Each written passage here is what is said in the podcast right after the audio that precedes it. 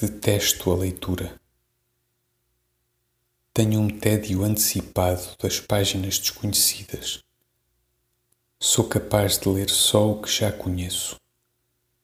O meu livro de cabeceira é a Retórica do Padre Figueiredo, onde leio todas as noites, pela cada vez mais milésima vez, a descrição em estilo de um português conventual e certo das figuras de retórica cujos nomes, mil vezes lidos, não fixei ainda. Mas embala-me a linguagem, e se me faltassem as palavras justas escritas com C, dormiria inquieto.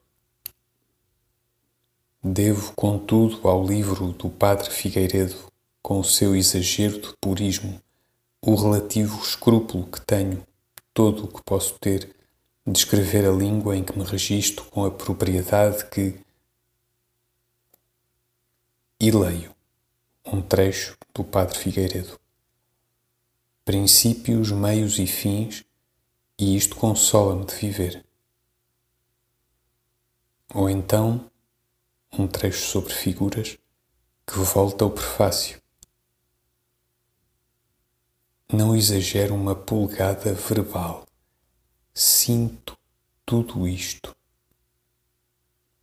Como outros podem ler trechos da Bíblia, leio-os desta retórica. Tenho a vantagem do repouso e da falta de devoção.